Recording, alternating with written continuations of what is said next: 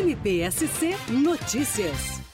O Ministério Público de Santa Catarina, por intermédio da sétima Promotoria da Capital, com atribuição para a defesa da moralidade administrativa, instaurou nesta data inquérito civil para apurar as causas do rompimento do reservatório da Casan no bairro Monte Cristo, na capital, bem como é, apurar a responsabilidade dos agentes que tenham eventualmente se omitido ou sido responsáveis pelo evento, tanto agentes públicos quanto privados, relacionado ao ocorrido. O Ministério Público quer saber saber se as especificações da obra de segurança foram atendidas e principalmente também se os agentes públicos responsáveis pela fiscalização dessa obra, pelo atendimento dos requisitos de segurança, agiram corretamente ou não. Então o Ministério Público vai fazer essa apuração que se inicia a partir de agora, a partir de, desse triste e lamentável evento ocorrido.